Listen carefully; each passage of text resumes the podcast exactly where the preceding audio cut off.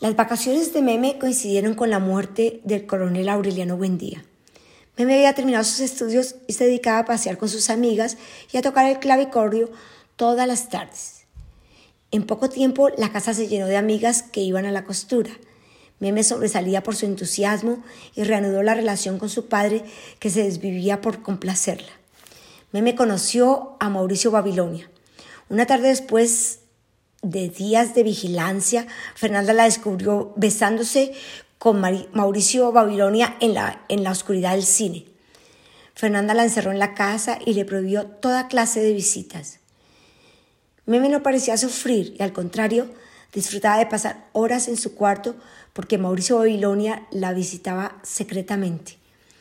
Una noche, Fernanda pidió ayuda a la policía para capturar a un ladrón de gallinas que estaba en la parte trasera de la casa. La policía le disparó y Mauricio Babilonia quedó inválido y con la reputación de ladrón de gallinas. Meme tuvo un hijo.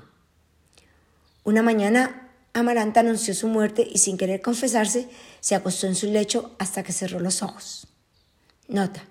Nace Aureliano Babilonia, hijo de Mauricio Babilonia y Meme.